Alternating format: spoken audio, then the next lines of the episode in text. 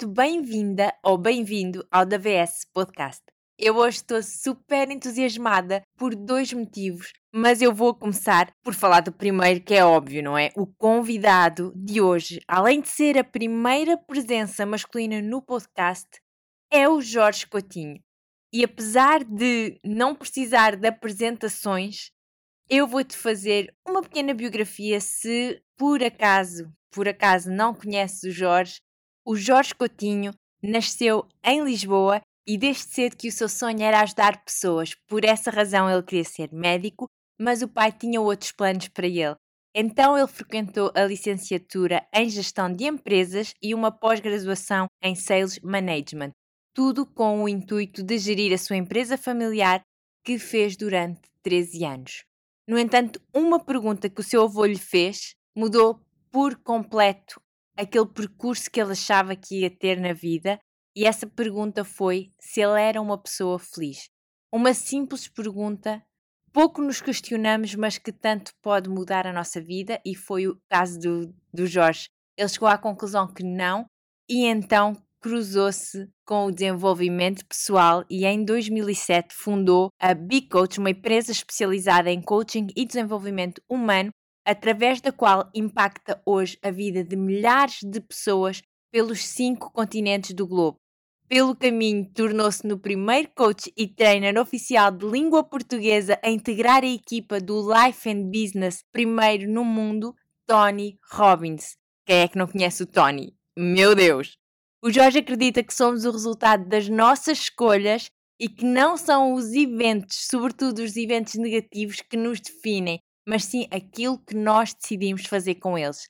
Recusa-se a ser considerado um guru e define-se antes como um caminhante, um peregrino em busca de um sentido e de um propósito. Podes encontrar no Instagram através da hashtag BeLegendary e quando lhe perguntam o que é ser lendário, ele responde Simples é ter coragem de ser feliz.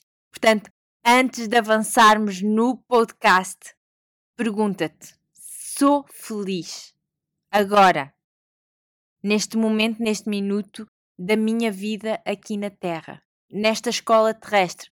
A Terra é uma escola. És feliz nesta tua experiência. E o segundo motivo, antes de começar a ouvir a nossa conversa que foi espetacular e eu espero que impacte realmente a tua vida, porque há sempre algo que nós tiramos com as pessoas que cruzam a nossa vida e eu tenho a certeza que tu vais sair daqui com tantos inputs, tantos aha moments que eu estou ansiosa que tu ouças. Mas o segundo motivo que eu estou inteiramente feliz é que lancei o meu último programa ao vivo do Free Your Mind, a edição Queen Alquimia, para quem não sabe, é um programa, foi assim aquele primeiro programa e que ao longo dos anos tem saído sempre uma nova edição, sempre melhorada. E desta vez há lives, basicamente já ocorreu a primeira live e vão sair até à 1 de janeiro, todas as segundas-feiras às 21 horas. Em Zoom. Estarás comigo. E basicamente é um programa para Queens, se és uma princesa, vais passar a rainha para mulheres que querem realmente estar confiantes em cada célula do seu corpo, em cada ação, que estão prontas para o next level e que realmente estão assim, que o coração está a dizer sim, sim, sim, eu estou pronta e não sei bem como fazer isso. Então, junta-te a nós, vem connosco. Somos um grupo de mulheres rainhas. E eu tenho a certeza que se está aí aos pulos no teu coração, tu também sabes que és essa mulher rainha. Esta edição Queen Alquimia tem o bónus que foi algo que eu trabalhei muito com a minha coach Abundância. Este tema tão falado este ano foi algo que eu também trabalhei intimamente com a minha coach e que vivi, experienciei e, e apliquei acionei na minha vida, então o módulo extra é tudo sobre a ativação da abundância e esta mudança de mindset da escassez para a abundância. Portanto, esse é um módulo extra. Então, se estás pronta para ativar a Queen em ti, a mulher confiante em ti e a abundância, inscreve-te ainda hoje para acompanhares o resto dos módulos em formato live. As gravações também ficam disponíveis, portanto, não te preocupes. E sem mais demoras, vamos mergulhar nesta conversa. Obrigada, obrigada por teres aceito. Eu sou uma, posso dizer, fã, seguidora, tudo aluna, tudo aquilo que eu posso aprender com pessoas que, como tu, que já fazem disto profissão há tantos anos e além disso que aplicam na vida, que transmitem de forma clara, com humildade, portanto é para mim uma, uma benção estar aqui contigo. Mesmo, mesmo. Obrigado, Sara. Obrigado. O gosto é sempre meu e muito obrigado pelo, pelo teu convite e pela, pela tua iniciativa. Portanto, parabéns também para ti. Muito obrigado. Estou um bocadinho nervosa. Sou sincera que é o podcast número 60 e tal, mas eu estou nervosa. Portanto, isso é bom sinal. É adrenalina, é adrenalina. Portanto, é... não tem problema. É mesmo. Olha, pergunta da praxe. Qual é a Sim. tua rotina matinal? Tens alguma? É sempre igual? Conta-nos tudo. Tenho, tenho, tenho uma rotina, eu dei-lhe o nome de manhã lendária.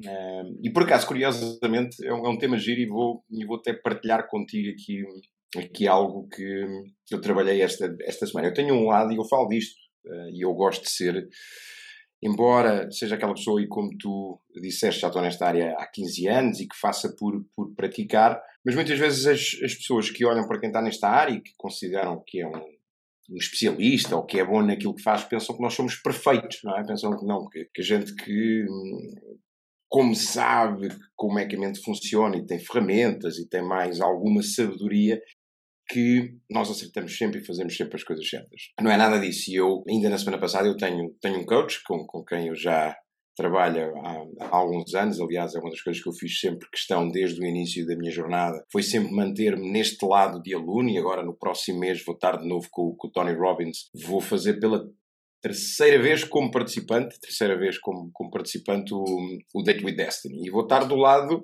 de lá e não vou ser o trainer, não vou ser o Jorge que já foi coach da equipa do Tony, vou ser o Jorge que vai estar ali como, como aluno. Então, isto para fazer este, este, este pre-frame para te dizer o quê? Sim, eu tenho uma, uma rotina que tem 13 passos, onde eu faço ali uma série de coisas. E um dos insights que eu, que eu tive na minha última sessão de coaching com, com o meu coach teve muito a ver com isso, teve a ver com. Eu sou alguém extremamente exigente, eu quando faço uma coisa faço uh, com a intenção de fazer o meu melhor. Nós estávamos aqui em off e tu mencionaste o evento que eu tive neste final de, de, de semana, o Personal Power Virtual Experience. Foi um evento gratuito e uma das coisas que eu disse, creio que no, que no primeiro minuto, foi isto não vai ser um eventozinho gratuito onde eu venho aqui falar de umas coisinhas simples, não. Vai ser, eu vou entregar aquilo que, que eu entregaria num evento para uma empresa, para um cliente ou um evento pago, porque esse, só assim é que eu sei fazer as coisas com esse nível de, de exigência. Só que por vezes o nível de exigência, se ele não é nivelado pelo nível de preço, ou seja, se tu não tens a empatia com o erro, se tu não tens a compaixão com a, com a falha, o hábito torna-se uma obrigação. Deixa de ser um hábito e passa a ser uma obrigação. Esse foi um, um, insight que eu tive. E outra coisa foi é que para mim já não é um hábito, para mim já é, é como lavar os dentes, não é? Eu ainda agora jantei e, e fui lavar os dentes, não é? E nós não temos nenhum, nenhum post-it ou nenhuma, nenhum checklist que diz aquilo que eu tenho que, que fazer.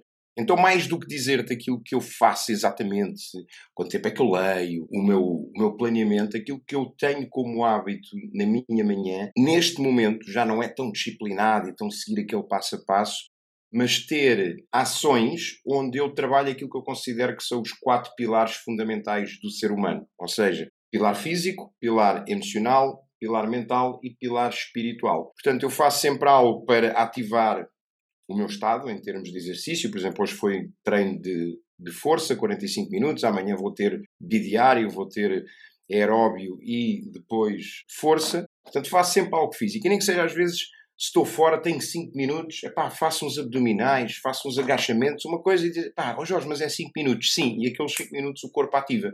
Porque ele tem memória não é? Se calhar não é a mesma intensidade, o mesmo efeito que se eu tivesse a trabalhar o corpo com 45 minutos, durante 45 minutos e com um personal trainer. Mas o corpo, como tem, tem memória, ele diz, ok, estou a ser ativado. Então faço essa, essa parte do, do exercício físico e incluo nessa, nessa parte o duche frio, não é? Portanto, tomo sempre o meu duche frio durante, durante a minha manhã.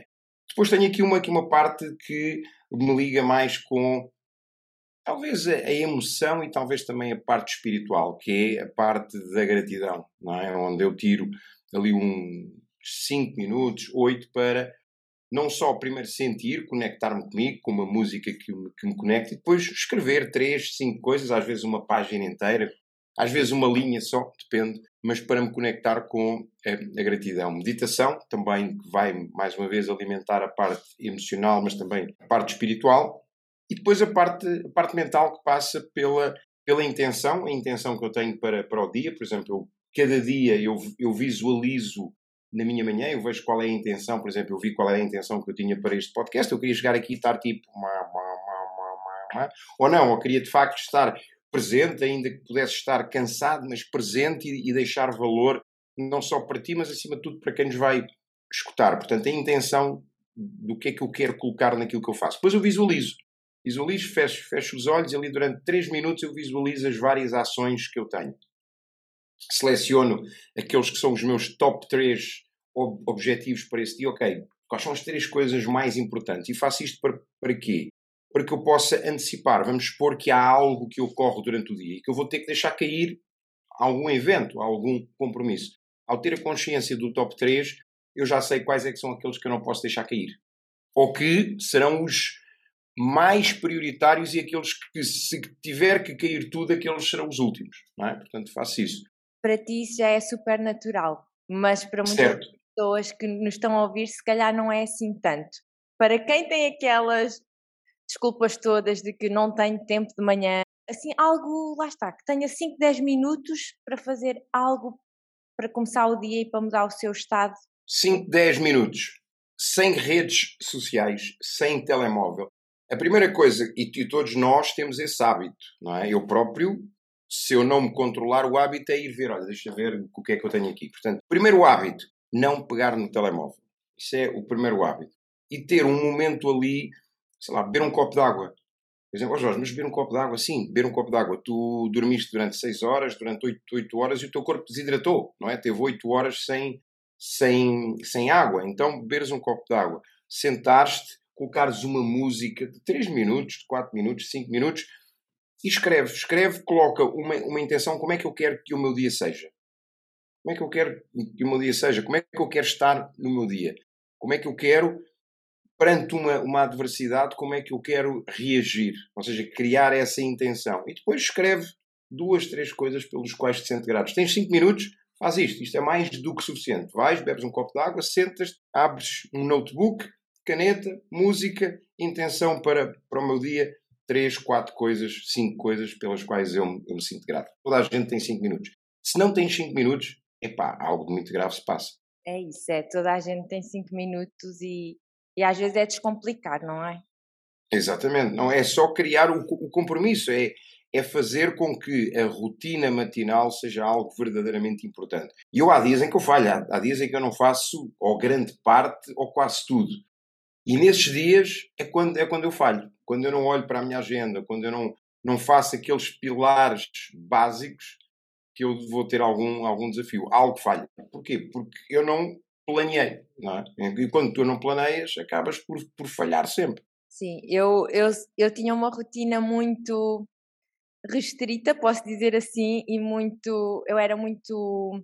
Fazia sempre, todos os dias, e fui mãe há, um, há 16 meses aqueles primeiros meses foi lidar diariamente com a, a, nova adaptação à mudança e tu falas muito disso, eu ainda, ainda há pouco vi o teu post de hoje, foi sobre isso, que vamos falhar. Pronto, e há momentos que cinco minutos foi o que eu tive que fazer naquela altura e que agora, lá está, com compromisso, elas voltam. Portanto, há momentos diferentes da nossa vida.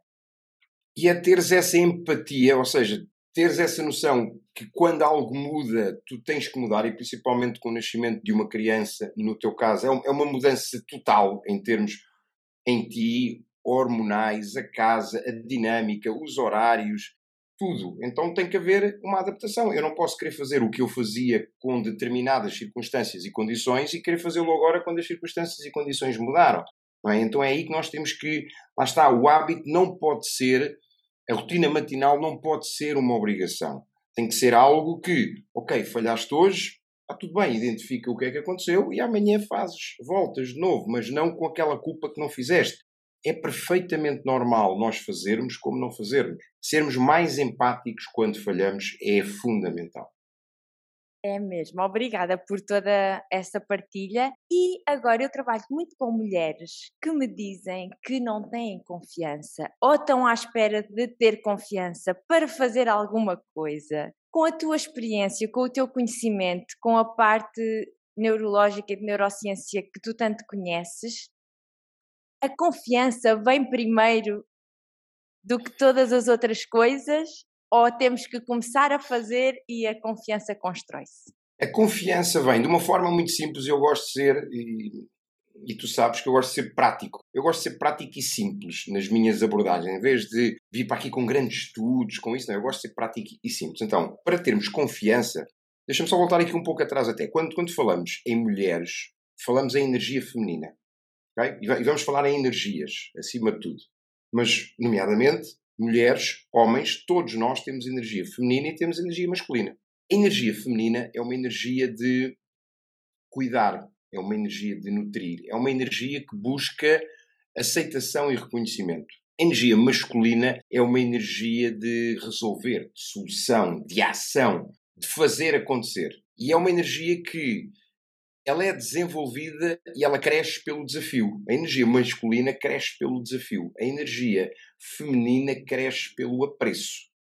Então, quando nós, e quer seja homem, quer seja mulher, quando nós estamos numa posição de energia, se eu estou mais numa energia feminina, se eu estou mais à procura de apreciação e de aceitação e de reconhecimento, eu vou ter mais dúvida. Será que, será que consigo? Será que não? Então é, primeiro termos essa consciência e existem mulheres que têm uma energia masculina muito forte. E elas, para terem confiança, elas vão para a energia masculina. Não tem nada a ver com preferência sexual, não tem nada a ver com isso. Nada. Tem a ver com energias. Uma, uma mulher, para ser bem sucedida a nível profissional, ela tem que ir para a energia masculina. Ela, para ser uma excelente mãe, ela tem que ir para a energia feminina. Okay? Para quê? Porque uma cuida, a outra faz acontecer. Então, primeiro temos esta consciência. Quando procuro confiança, eu não posso partir do meu núcleo feminino. Eu posso partir do meu núcleo feminino na perspectiva de vulnerabilidade. Estar confortável com eu não estou bem, eu preciso de ajuda na minha confiança. E isso aí é vulnerabilidade. Isso dá-nos poder, dá-nos a capacidade de nós expormos as nossas falhas. Quando nós expomos as nossas falhas ou as nossas áreas de crescimento, isso é poder, porque eu estou bem com aquilo que eu preciso de desenvolver. Depois, a confiança não vem antes. Confiança vem quando existe integridade e congruência entre aquilo que eu penso fazer, aquilo que eu decido fazer, aquilo que eu digo que eu vou fazer e aquilo que eu faço. Quando existe uma, uma congruência entre a palavra e a ação. Amanhã eu vou fazer algo e depois chega aquele dia que, ah, não, mas agora não estou confiante, não, agora, e se eu erro, e se, e se eu não estou pronto, e se eu não estou preparada, ok? Não, então não faço, ok? Eu não fiz. E isso é que me retirou a confiança. Eu não ter feito. Agora, eu sinto que não estou preparada mas há uma certeza, eu estou sempre pronta, eu estou sempre pronto. E eu digo isto sempre, eu nunca estou preparado, eu estou sempre pronto. É um mantra que eu próprio tenho, eu não estou preparado, mas eu estou pronto. Eu repito isto antes de uma, de uma palestra, eu repito isto antes de um, de um podcast, porque de facto eu não sabia o que, é que, o que é que nós íamos falar aqui. Portanto, eu não, não estava preparado, mas eu estava pronto. Não, estava pronto. Então temos essa consciência. Eu nunca vou estar preparada, mas eu vou estar sempre pronta. E outra crença que tem que ser retirada. A confiança não vem com o resultado positivo a crença positiva vem com o resultado positivo. E a crença positiva reforça o potencial onde está a confiança, sem dúvida nenhuma. Agora, ok, Jorge, e como é que então, se eu decido agir, se eu penso em agir, se eu falo que vou agir, eu entro em ação e se o resultado é um verdadeiro fracasso, como é que eu faço para que isto não me atinja na minha confiança? Aprendizagem. Eu vou ao erro, eu vou à falha, vou ressignificar o erro. Não foi um erro, não foi uma falha, foi um resultado. Um resultado. Foi um resultado que eu tive. E eu vou olhar para esse resultado e eu vou aprender com ele. Eu vou ver, ok, o que é que, o que, é que eu não fiz? O que é que eu não estava à espera? O que é que, o que, é que eu não levei em conta? Ok, o que é que eu posso fazer diferente numa próxima vez? O que é que eu me posso preparar de forma diferente? De forma é que eu posso estudar mais? Aquilo que seja. E com, essa, com esse raciocínio, com essa análise, eu gosto de até trazer para aqui um termo médico, que é a autópsia do erro. Fazer autópsia, é? nós, quando há uma, uma autópsia, nós vamos identificar a causa da morte, que é, eu vou fazer uma autópsia ao erro, não é? Para identificar qual foi a causa, o que é que, o que, é que foi preponderante, o que, é, o que é que levou a que, eu, a que eu errasse. E quando tu fazes isso, ao início é, é desconfortável, porque sejamos francos, ninguém, eu detesto errar. Okay? Detesto errar. Não, ninguém gosta. Eu não conheço ninguém que diga, ah, não, eu adoro, adoro errar. Não. Até porque não devemos ser levianos com, com, o erro, não é? Há aquelas pessoas que dizem, não, errar que é para aprender. Não. Se errar, eu aprendo, mas eu não vou errar para aprender, porque existem outras formas de aprender sem ser pelo erro. Não é? Portanto, não sermos levianos nisso. Mas errei, falhei. Ok, então eu vou realizar uma, uma autópsia, eu vou dissecar o erro para identificar as causas. Para quê? Para que na próxima vez eu diga, ok, olha, a outra vez que eu fui para o podcast, epá, não estava preparado. Porquê? Porque não li o livro. Sei lá, estou, a dar aqui um, aqui um exemplo. Então a próxima vez vou ler o livro, vou sublinhar, vou tirar notas e vou estar preparado, por exemplo. E na próxima vez, quando entras em ação, já tens mais conhecimento, já tens mais base, já tens que te vai dar a tal confiança. Agora, acima de tudo, confiança acontece quando nós decidimos agir e quando nós agimos. Isso é que aumenta a confiança, não é o resultado. O resultado vai criar uma crença que pode ser positiva ou negativa em relação à confiança. Mas se eu ressignificar o erro, se eu aprender, a confiança fica intacta. E, e já que falaste em livro, tu tens um livro, a confiança vem também de estarmos a viver uma vida que nós amamos, uma vida que nós eu todos os dias eu estou entusiasmada para um dia porque eu sou feliz. Então fazer um restart à nossa vida é fundamental para essa confiança. Portanto, quem nos está a ouvir e ainda não tem o livro, por favor, vão comprar. É acessível uh, em toda, todas as lojas que, que vocês conhecem aí ou na internet, não interessa, toda a gente tem acesso. Para mim foi um momento mais difícil da minha vida, mas aquelas pessoas que estão sempre a começar amanhã o restart ou que estão sempre à espera do momento perfeito, das circunstâncias perfeitas, a julgar o externo, enfim, a criar uma série de desculpas para começar Historinha, a criar né? uma As tais historinhas. Exatamente, a começar a criar uma vida que realmente estejam felizes nela. Assim, o primeiro passo, aquele passo, aquela coisa que vai dar coragem, aquela coisa simples em que às vezes as pessoas têm a cabeça tão cheia que nem conseguem tomar a primeira ação. O que é que que pergunta tu colocarias a essa pessoa que está ali no impasse de mudar a vida e não consegue agir? Olha, eu faço uma. Pode muito bem ser essa, existem várias, mas pode muito bem ser essa. Eu, eu faço uma, uma questão todos os dias, a mim, que é: se hoje for o meu último dia na Terra, é? se eu hoje morrer, porque pode muito, muito bem acontecer a qualquer um de nós, se eu hoje morrer, como é que eu quero viver o meu dia? Não é? Se hoje fosse o meu último dia, como é que eu queria viver o meu dia? E essa consciência da finitude, a consciência de que a morte pode chegar a qualquer momento, porque pode chegar, e eu infelizmente tive essa, tive essa vivência, isso dá-te dá mais responsabilidade. Tu podes continuar a contar histórias, ou procurar desculpas, ou procurar justificações, ou encontrar culpados. Mas imagina assim: se hoje fosse o teu último dia, o que é que as desculpas te valeriam? Nada. O que é que encontrar culpados te valeria? Nada. O que é que justificares algo valeria? Nada. Agora, se tu assumisses a responsabilidade por tudo isso que te aconteceu, provavelmente isso iria ter muito valor. Então, ter essa consciência da finitude, ok? E depois, houve uma, uma questão que eu fiz a mim, eu fiz 50 anos em, em julho, e no dia 20, e até ali ao dia 20, eu andei diariamente, mas eu fazia esta questão a mim dezenas de vezes, calhar centenas de vezes, que era, ok, eu fiz a minha visão para, para os meus 60 anos e eu fazia-me esta questão, aquilo que eu estou a ser hoje, aquilo que eu estou a fazer hoje, ou aquilo que eu sou hoje, aquilo que eu faço hoje, e aquilo que eu tenho hoje de recursos, de conhecimento, de network, aquilo que seja, vai-me levar onde eu quero estar ao que eu quero fazer e a quem eu quero ser daqui a 10 anos? Sim ou não? E nem sempre a resposta vem de forma imediata. Mas eu ter esta, esta consciência dá-me responsabilidade. Porque muitas vezes nós vivemos na inconsciência, nós não, não valorizamos, não estamos a pensar, é mais um dia, passa mais um dia, passa. Não, mas passou menos um dia, tu tens menos um dia de vida, não passou mais um dia, não, eu já vivi mais um dia. Não, não, querido, querida, tu viveste menos um dia, tu não viveste mais um dia, tu já viveste menos um dia. Desde o momento em que nós nascemos, nós temos um, um contador que começa a andar para trás, não é? E cada dia é menos um dia. Então é chegar ao final do dia e também fazer essa, essa avaliação, que é, será que o meu dia valeu a pena? Será que... Agora, não fazer isto, mais uma vez, de uma forma obsessiva, não é? Porque senão pá, vamos entrar aqui no julgamento, na crítica, e vai ser um, um processo extremamente negativo. Mas não é termos a consciência, é, ganharmos autoperceção, autoconsciência de nós próprios. Cheguei ao, ao fim do meu dia, pá, foi um dia horrível, não fiz nada. Ok, amanhã, o que é que eu vou fazer diferente? Mas acima de tudo, ter essa autoperceção, ter, fazer estas, estas questões. Estou a ir na direção que eu quero. Daqui a um ano, onde é que eu vou estar se eu continuar a fazer ou a não fazer isto? Daqui a um ano, as pessoas que eu tenho à minha volta vão me levar onde, onde eu quero chegar? Elas vão me ajudar ou elas vão me prender para que eu não chegue lá?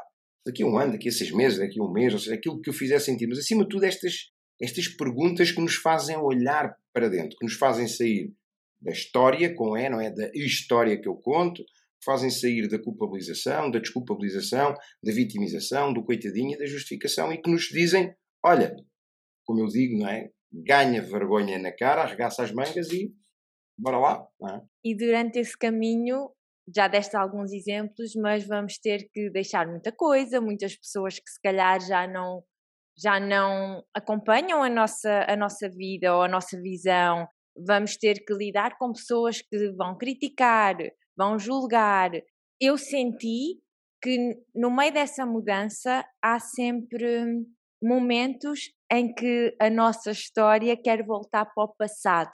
Como é que nós continuamos a navegar na nossa visão, na nossa versão ah, melhorada, quando estamos neste desconhecido e a lidar com estas coisas todas que nós queremos ir deslargando e que o nosso, o nosso ego e o nosso coração está ali, ai, mas eu vou ficar, está ali essa, essa conversa toda que acho que todos nós que estamos a ouvir conhecemos e lidamos. Como é que nós avançamos nesse rio da mudança e nessa, nesse desconhecido? Olha, nós, nós normalmente navegamos entre, entre duas emoções, não é? A culpa que está no passado e o medo que está no futuro, não é? Quando nós quando olhamos para trás e queremos voltar à história, é por culpa, não é? Porque algo nos faz sentir culpados. Eu sei que eu deveria estar a agir e eu não estou a agir. Isso faz-me sentir culpado, então eu vou olhar para trás. E há outra coisa que nós também temos de ter consciência é que eu tenho a tendência a voltar sempre à minha casa emocional. Eu, por exemplo, Jorge, eu sou uma pessoa negativa, sou uma pessoa julgadora,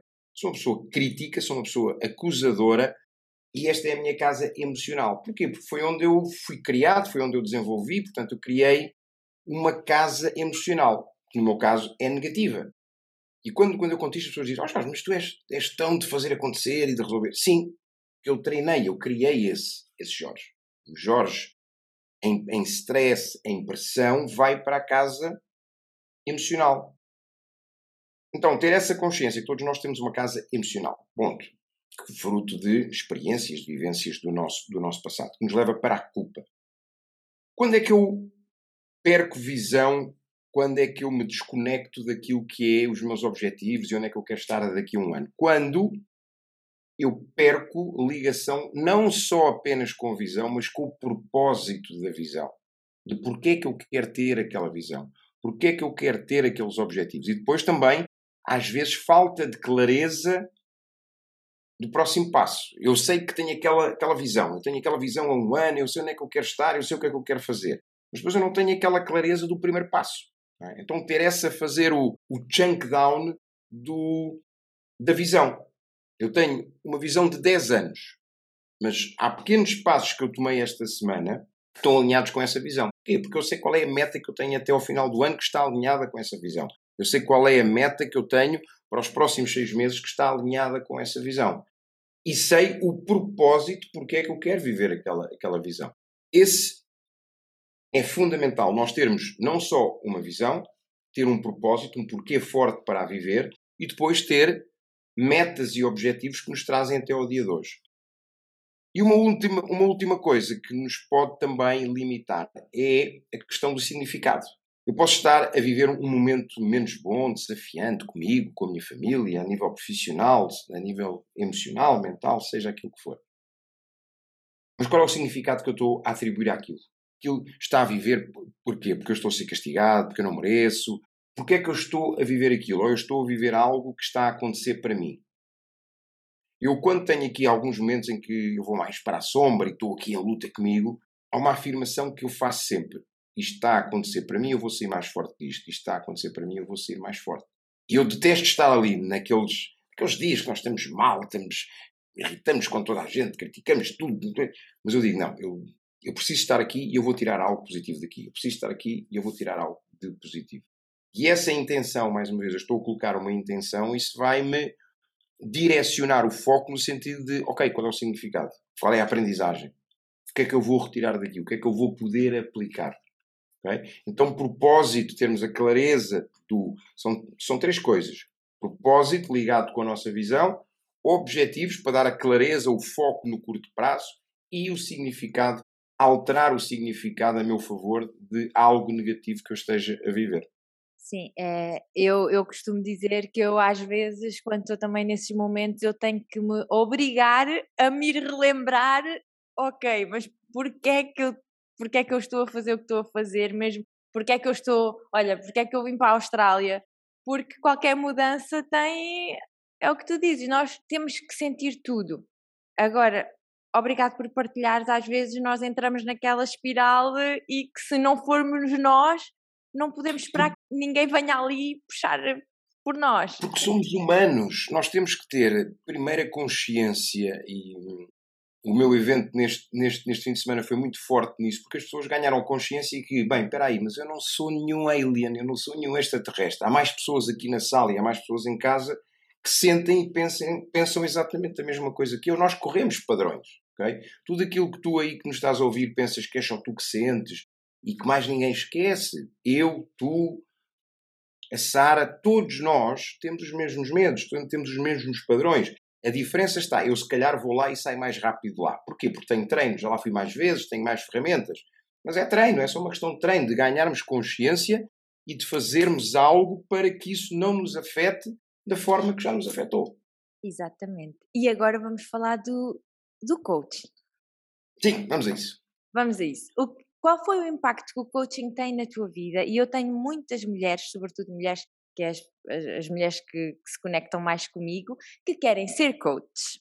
E eu sei que tu podes ajudar nisso. Portanto, podes partilhar um bocadinho connosco quem, quem quiser fazer um programa de coaching, quem acha que o propósito que falámos ainda agora é ser coach, mas não tem um programa que, que lhe faça sentido ou anda à procura um pouco, qual é o diferencial daquilo que, que tu ensinas e qual é aquele primeiro passo? Eu quero, mas será que é bom eu inscrever-me? Será que eu vou ser uma boa coach? Será que o mundo precisa de mais coaches? Porque já há tantos coaches. Todas essas histórias que Todas nós temos. Olha, um, o, coaching, o coaching para mim foi, provavelmente salvou uma vida. Eu digo isto sempre, o coaching salvou uma vida, porque eu ainda, no, mais uma vez, no evento neste, neste final de, de semana, eu fazia ali uma ligação de, de pontos. Às vezes nós não temos a noção de uma decisão que às vezes parece, sei lá, como beber um chá. Às vezes digo, pá, peraí, mas eu bebi este chá, mas eu quando estava a beber este chá conheci aquela pessoa. E eu só conheci aquela pessoa porque eu fui beber o chá e pus-me à janela e aquela pessoa passa. E tu dizes, pá, mas já conheci aquela pessoa, levou-me para aquele ambiente, aquele ambiente fez isto. E tu anos mais tarde dizes, caramba, foi porque eu decidi beber um chá que eu conheci aquela pessoa e é por isso que eu estou aqui. Portanto, o coaching foi algo que eu me apaixonei um, ehm, e que fui como coachee, fui como cliente, apaixonei-me pela ferramenta, vi o impacto que teve em mim em três meses, um, um impacto gigantesco. Eu fiz um, um processo intensivo semanal durante três meses e foi uma viagem para dentro. Eu depois vou aos Estados Unidos, faço o meu, o meu primeiro evento com, com o Tony Robbins em, em 2007, em final de março de, de 2007, e venho de lá, ok, pá, isto é que eu quero fazer, não é? E, e, fiz a certificação. Mas acima de tudo, a certificação, quando eu fiz, foi. Eu não. Naquela altura já tinha alguma vontade de, de fazer coaching, mas era para me tornar um líder melhor, para me tornar uma melhor pessoa. Acima de tudo, para utilizar o coaching comigo, para me conhecer melhor. E depois, em segundo lugar, na minha liderança. Eu, naquela altura, estava ligado à indústria, não, não estava ligado a esta área. Só que depois, ou seja, eu, eu comecei a ter demasiados conflitos a nível interno. Eu estava numa empresa familiar e quando tu cresces, ou seja, lá está, estavas aqui, não é? E tu passas para aqui e estas pessoas que estão aqui não entendem, não é? E querem é que tu venhas, não, volta de novo e tu, não, mas eu quero estar aqui, não, anda para aqui. Pronto, então acabei por uh, decidir sair. E depois, ao longo destes, destes, destes 15 anos, eu fui o, o primeiro coach de língua oficial portuguesa a integrar a equipa do, do Tony Robbins. isso deu-me um, um, músculo muito grande em termos de, de coaching. Passei por outras escolas, vivi uh, experiências enquanto aluno e enquanto formador Brasil, México, Europa, e isso trouxe-me uma, uma consciência de o que é que era bem feito em todos esses, uh, esses, esses, esses locais e o que é que não era assim tão bem feito. Eu, quando decidi em 2009 criar a certificação, foi porque eu via que havia, existiam certificações que eram demasiado vivenciais, que era quase um evento, não é? era quase um, um evento, e havia certificações que eram demasiado racionais. Chegavam ali, davam-te um passo a passo, um beabá, das 9 às 5. Pronto, eu disse, não, eu, faz sentido as duas, mas eu preciso juntar as duas. Até eu, quando desenho a certificação em, em 2009, foi com essa ideia mesmo. Não, criar algo que seja uma experiência em que permita a que quem venha aqui durante os três primeiros dias faça uma viagem para dentro, uma viagem de consciência, pense, identifique, pratique já, faça um auto-coaching e depois então, nos seguintes cinco dias, entregar ferramentas de, de coaching. O que, é que, o que é que diferencia a minha certificação de, de todas as outras ou das outras? Acima de tudo, a experiência que eu tenho, não é? Aquilo que eu fui juntando ao longo destes 15 anos e tanto na melhor escola de coaching do mundo, que foi, foi o Tony Robbins, e é uma certificação que está desenhada, eu normalmente costumo dizer que está desenhada para quatro tipos de pessoas. Está para aquela pessoa que vai apenas e só para buscar aprendizagem pela própria para poder ter ferramentas de coaching para a vida dela. Porque eu acredito verdadeiramente que o coaching devia ser algo ensinado na escola. Tu devias ter coaching na escola. Então qualquer pessoa devia passar por uma certificação de coaching, porque traz-te mais autoconhecimento, autoconsciência e dá-te ferramentas para tu comunicares melhor, liderares melhor, traçares melhor os teus objetivos, ou seja, teres mais qualidade, mais realização, mais plenitude e mais felicidade e mais sucesso e mais resultados na tua vida. Então, para quem quer viver uma experiência de transformação.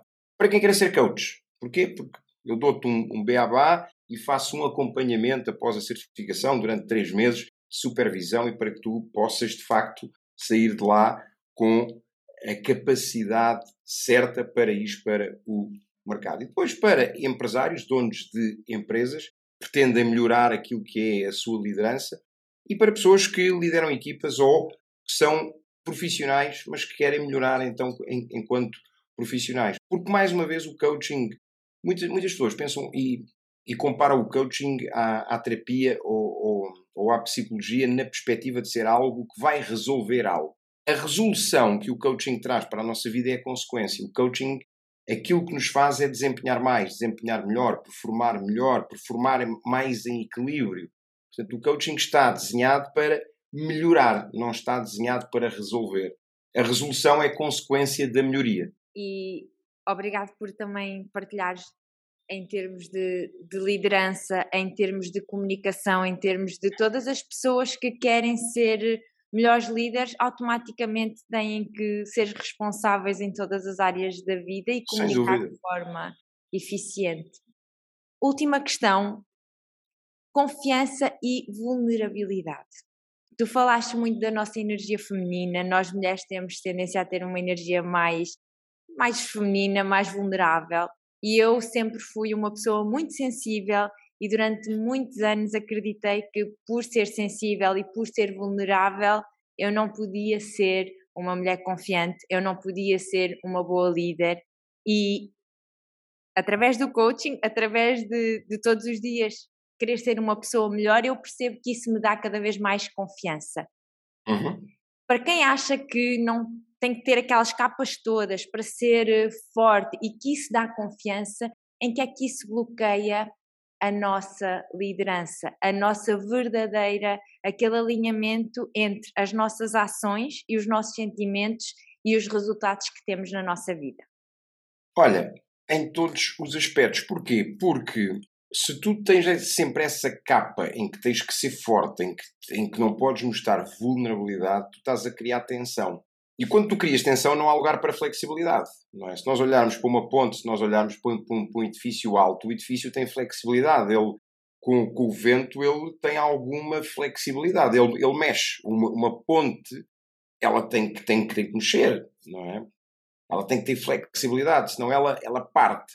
Então, esse, essa capa, essa proteção acaba por esconder a vulnerabilidade. E ao esconder está a criar tensão. E há um dia que algo vai partir por algum lado, seja através de um burnout, seja através de uma depressão, seja aquilo que for, aquilo que for, acaba por quebrar. Enquanto que a vulnerabilidade, a vulnerabilidade muitas vezes é confundida com fraqueza. Porquê? Porque em algum momento na nossa vida um pai ou uma mãe disseram não, tu não choras. Uma menina com 15 anos ou com 12 anos já, já não chora. Não, um homem não, não chora. E tu associas, porque estavas num momento de vulnerabilidade, associas a vulnerabilidade a algo negativo. E não é. A vulnerabilidade é força. Quem tem a capacidade de ser vulnerável, identificar aquilo que são as suas áreas de crescimento e estar bem com elas, e estar bem com elas, isso é força. Eu durante muito tempo gaguejei. Ainda hoje tenho ali algum momento ou outro, porque tenho um pensamento muito rápido e quero verbalizar com a mesma rapidez, mas durante muito tempo eu gaguejei. E era algo que eu tentava esconder. Porquê? Porque eu não me sentia vulnerável o suficiente para expor aquela fraqueza que eu tinha, aquele defeito, aquela falha. Curiosamente, a partir do momento em que eu aceitei a gaguez, e foi quando inicio esta minha jornada, portanto há cerca de 15 anos, nunca me limitou, mas de alguma forma criava ali às vezes algum.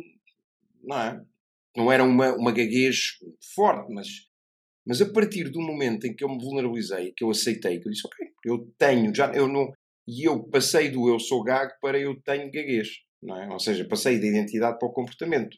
Eu não sou fraco, eu tenho uma fraqueza. É diferente. Eu não sou fraco, eu tenho uma fraqueza.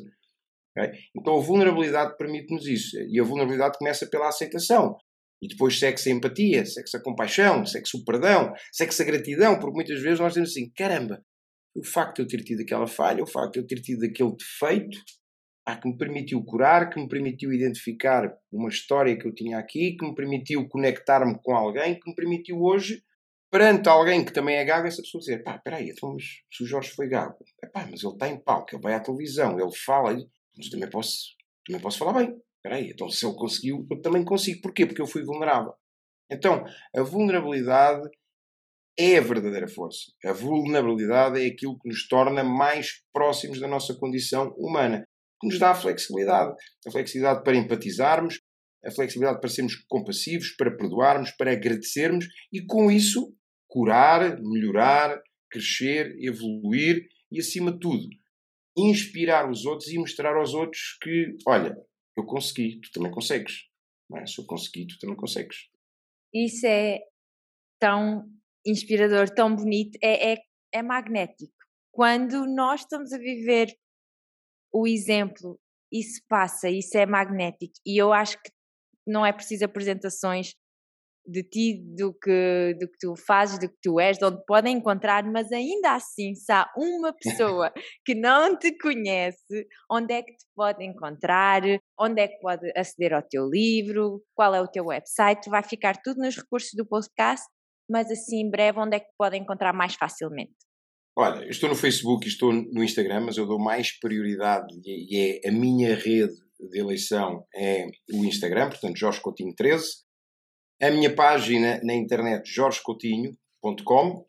O livro poderão encontrá-lo ou na minha página ou numa FNAC, numa, numa Bertrand, no Continente, em qualquer livraria e também online, na, na WUC, na própria Presença, que é a loja da minha editora também. E é isso. Acho que é isso em termos de, de, de contactos, é isso. É isso. Obrigada por esta partilha de coração. Sabes que eu, quando fui a Portugal, eh, depois de ter sido mãe, a minha melhor amiga tinha o teu livro. E eu já, ah. eu já segui o teu trabalho e eu agarrei no livro e foi. Eu tenho que o trazer ao podcast. Eu não sei como, eu não sei, mas. Obrigado. Porque é magnético. Eu tenho a certeza que quem passa nas tuas páginas, no, numa livraria, é quase impossível, porque quando é verdadeiro, quando é de coração, isso passa. Toda a transformação, Obrigado. quando é real, passa e quero-te agradecer por isso e por este Obrigado, momentinho connosco. Obrigada. Obrigado, obrigado, minha querida. Eu amo inspirar-me diariamente com conhecimento, com vivências, com experiências, com humildade, com honestidade e com crescimento. Isto é realmente para mim estar ao serviço de mim mesma e estar ao serviço dos outros. E se este podcast fez alguma mudança em ti, alguma mudança no teu pensamento, alguma paz te trouxe alguma paz, alguma luz no teu coração, eu já estou mega, mega mega feliz. E tal como o Jorge falou aqui neste podcast, a gratidão é algo que, que eu aplico na minha vida há anos, anos, anos, na minha rotina matinal e que muda instantaneamente o meu estado. Estar na gratidão é basicamente não, não permitir que outra emoção se ponha. Estar na gratidão muda o nosso estado num instante. Estar na gratidão pode ser a tua rotina matinal neste momento, se não tens nenhuma, se não tens mais do que 5 minutos, escreveres 5 coisas pelas quais estás grata. E se não sabes por onde começar, se não tens esse hábito, o Gratitude List é lindo. Tu vais olhar para ele, vais criar facilmente o hábito porque ele está ali. Quando acordas, está ali, tu vais olhar para ele, vai ser automático criar esse hábito e realmente é uma ótima prenda, não só para ti mesma, para as pessoas que tu amas à tua volta, porque eu acredito mesmo que quando nós somos o exemplo, isso vai criar o efeito dominó nas pessoas à nossa volta. Nós não conseguimos mudar as pessoas, mas conseguimos estar tão bem, tão felizes, tão na gratidão que isso depois inspira as pessoas à tua volta. Portanto, Espero que este episódio te tenha inspirado a seres a única ou o único responsável pela tua vida, pelas tuas ações, pelos teus resultados, porque tu tens poder, só tu tens poder de mudar a tua vida, só tu. E quero só dizer-te que não importa onde tu estás na tua jornada, não importa como é que a tua vida está neste momento, tu estás a fazer um ótimo trabalho. Se tu estás aqui a ouvir este podcast, tu já estás a trabalhar em ti. Tu estás a fazer um ótimo trabalho e é suficiente. Faz as ações, ser responsável pela tua vida e deixa espaço também e empatia contigo mesma, contigo mesmo, porque muitas vezes também somos tão duras e tão duros e tão rígidos conosco que até o desenvolvimento pessoal passa a ser uma coisa da to-do list, passa a ser uma obrigação, como falámos aqui no podcast, passa a ser algo que em vez de nos fazer bem, começa-nos a levar para, para um trabalho árduo, em vez de ser uma coisa que nos eleva e que nos move. Portanto, relembra-te de todas as coisas e ser honesto o suficiente para também festejar todos os passos que vais dando ao longo da tua jornada. Um beijinho e até breve.